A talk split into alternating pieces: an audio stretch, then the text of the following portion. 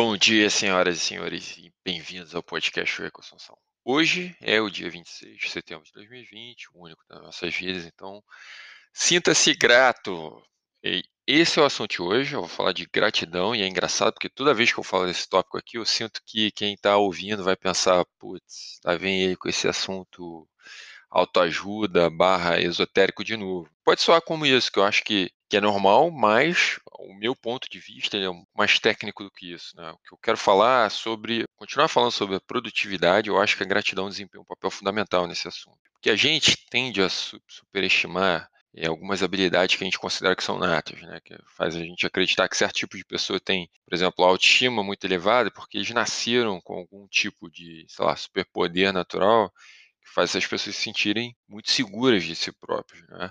Mas eu acho que a autoestima não é nem um pouco algo nato, não vem nada de, de coisa assim, como a gente nasce, né? E a gente pode até ter a impressão de que algumas pessoas, esse seja o caso, né, que elas nasceram com, sei lá, com, autoestima em dia, é, porque independente da posição que elas estejam, essas pessoas estão sempre, sempre aparentam ter uma, uma visão de si próprias muito superior do que o resto do mundo tem delas. Mas isso não é necessariamente autoestima, não tem a ver com o que quero falar aqui hoje. Às vezes, até falta de autoestima, até o contrário. Pode ser um resultado de, de uma enorme insegurança que essas pessoas têm em si próprias. Às vezes é apenas um, sei lá, também uma má interpretação do mundo, por exemplo. É, tem gente que é assim, tem gente que acha que o que elas sabem é só elas sabem e ninguém mais tem conhecimento sobre nada que elas desconhecem. Enfim, tem gente que é tem essa má interpretação do mundo, tem gente que tem essa fake autoestima, né, que a pessoa tenta empurrar para o resto do mundo, mas ela mesma não tem. Porque a autoestima de verdade é diferente, ela está ligada realmente à segurança, não tem nada a ver com isso é um casamento entre uma percepção e a realidade, né? Uma pessoa que realmente é segura. E é um casamento como qualquer outro, com momentos bons de união e paz e outros de, de brigas e, e, desentendimentos, enfim. Porque tem horas que a nossa autoestima está elevada, tem horas que não. Né? Tem momentos, sei lá, da nossa vida que, que a gente, enfim, tem uma estima própria é, bem, bem alta e outras que não. E ela se abala cada vez que a gente se sente derrotado, né? por diversos motivos. É por isso que a autoestima tem um papel central na discussão sobre produtividade. Porque o receio da gente acabar afetando nossa autoestima é que nos faz recuar muitas vezes. Porque o nosso cérebro nos diz: se você tentar isso e não der certo, a imagem que você tem de, de você mesmo vai se denigrir bastante. Você tem certeza que você quer mesmo fazer isso? É o que o nosso cérebro diz que é uma, uma espécie de defesa natural. E é por isso que, que, a, que a nossa autoestima deve estar muito mais relacionada a uma pessoa corajosa do que a de um não perdedor, porque a, a grande vitória deve ser participar da luta. Né? É a primeira grande vitória. Ninguém pode ganhar uma luta que nunca participou. E é aparecer e dar as caras, enfim, mesmo quando o seu coração aperta. Você sabe do que eu estou falando, né? Todo mundo já se sentiu assim.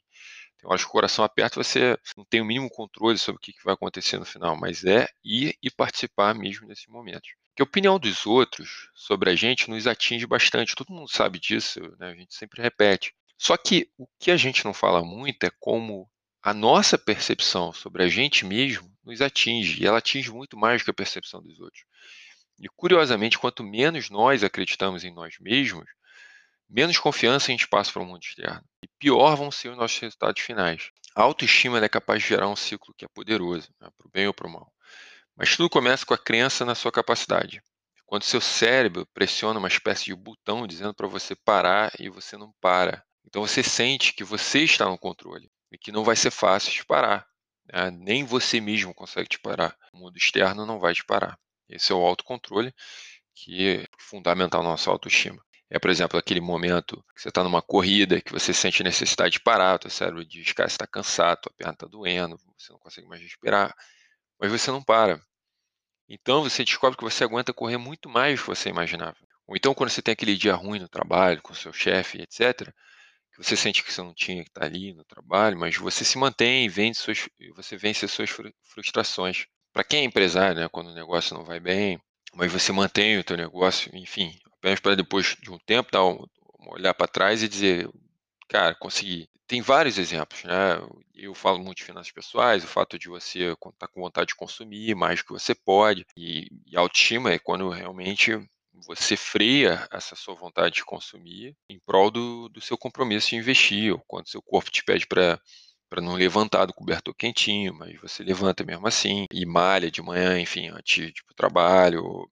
Quando você está cansado, só quer abrir o Instagram para se distrair, mas ao invés disso você abre o aplicativo do Kindle para ler um livro, por exemplo. Enfim, eu posso aqui citar diversos, diversos exemplos e nunca vai terminar. Mas o ponto é que existem diversos momentos no nosso dia que a gente mal percebe que quem está no controle do nosso cérebro é o tal do macaco da gratificação instantânea. E que se você não reagir, a sua autoestima vai desaparecer. Existe um ciclo né, entre autoestima e produtividade, porque a produtividade ela eleva a nossa autoestima e a nossa autoestima ela eleva a nossa produtividade. É um ciclo virtuoso que é quando você resolve dizer não ao macaco. Tudo começa com o controle sobre si próprio. Começa com o teu cérebro te indicando fazer o que você sabe que você não deve fazer. Então você diz não para ele. Dizer não vai te ajudar a crescer e o ciclo, é, o ciclo virtuoso se cria. Quanto mais você produzir, mais você se autoestima. Quanto mais sua autoestima, mais produtivo você vai se tornar. O que acontece, na verdade, é que a gente tem que acreditar que a maior parte das decisões que a gente toma na nossa vida são fruto de uma avaliação racional de prós e contras de cada, cada opção. Na economia a gente diz isso também, né, que o homem é um, é um ser racional e etc. Mas isso não é verdade, ou pelo menos não é verdade na maior parte dos casos. Porque a gente, num dia normal, a gente toma milhares de decisões, num único dia. Tá? Porque levantar da cama é uma decisão, arrumar a cama é outra decisão. Andar até a cozinha, isso, tudo isso são recados que o teu cérebro ativa e dá para o seu corpo. É outra decisão, o que, que você vai comer, se você vai malhar ou se você não vai, se você vai continuar sentado. Tudo isso são, são decisões que a gente toma no dia. E essas decisões que a gente toma, é, sem nem perceber, elas estão muito mais ligadas à nossa percepção de nós mesmos do que uma avaliação lógica, racional do que deve ser feito no momento. Ninguém fica pensando, se eu for ao banheiro agora, o lado positivo. Não, não é. E para tomar essas decisões de uma maneira rápida, a pergunta que o teu cérebro faz, o nosso cérebro faz sempre é: o que alguém como ele faria numa situação como essa? E a resposta é quase instantânea, você nem sente, passa, bum. Se a imagem que você tem de si próprio é de um procrastinador, então a resposta que o seu cérebro vai, vai, vai dar toda vez que tiver uma pergunta vai ser sempre a de escolher abrir o aplicativo do Instagram, por exemplo, ao invés de abrir o aplicativo do Kindle. Ele não vai nem se lembrar que o do Kindle existe. Isso só vai aumentar a sua percepção de si próprio como um procrastinador e o ciclo se torna vicioso nesse caso. Quebrar esse ciclo é possível. Não é fácil, mas é possível. Você tem que trabalhar para mudar a imagem que você tem de você mesmo. E isso requer muita energia, principalmente no início, porque tem duas partes distintas do seu cérebro querendo coisas diferentes, vão te indicar coisas diferentes, e vamos dizer que o resultado final vai depender do tipo de, de reflexo que você tem sobre você próprio. Quando o despertador tocar às 5 da manhã, você tem que levantar, por mais difícil que isso possa ser no início, é, até que a imagem que você tenha de si próprio mude. Então, tudo vai entrar no automático e você vai dizer: eu sou o tipo de pessoa que, quando o despertador toca, eu levanto. E isso se torna automático. Uma parte do seu cérebro vai continuar dizendo que não. Mas você também tem na memória as vezes em que essa parte do teu cérebro te disse para você parar e que você seguiu mesmo assim. Então você tem uma nova memória no seu cérebro. E essa parte do cérebro que diz para você parar, ela não é capaz de parar mais. Essa imagem que a gente tem da gente mesmo é o que eu chamo de autoestima. E que é responsável pelas milhares de decisões diárias que a gente toma sem nem pensar. Então, o que, a gratidão tem a ver com tudo isso, afinal? Né? É que a nossa autoimagem tem uma relação direta com a satisfação que a gente tem na nossa vida. E aí eu acho que vale a pena dizer que eu, que eu separo, que eu chamo de satisfação aqui em dois grandes blocos. Uma é a microsatisfação, que é o tipo pequenas coisas, né? É, momentos específicos, às vezes inesperados no seu dia, em que você sente, sei lá, é, se você sente uma realização completamente desproporcional com pequenos acontecimentos, né? Tipo, quando você vê, sei lá, seu filho falando qualquer, qualquer besteira, qualquer coisa engraçada, ou quando você chega do trabalho, teu cachorro vem correndo te receber com, com um rabinho é, abanando, enfim, tem do outro lado uma macro satisfação, que é aquela relacionada a uma coisa mais estrutural da sua vida. Quando você ama o que você faz, quando você se sente feliz no seu casamento, quando você tem uma série de coisas na sua vida que você aprecia e se orgulha. A gente tende a chamar isso de felicidade, de uma certa maneira, né? Só que o mais importante para acertar, pelo menos no começo, eu acredito que é a macro. Porque eu acho que se a sua macro felicidade não estiver lá, se não estiver em dia, você vai se sentir frustrado. E esses momentos de microsatisfação, eles correm o risco de passar sem que você nem lhes deu o, o devido valor.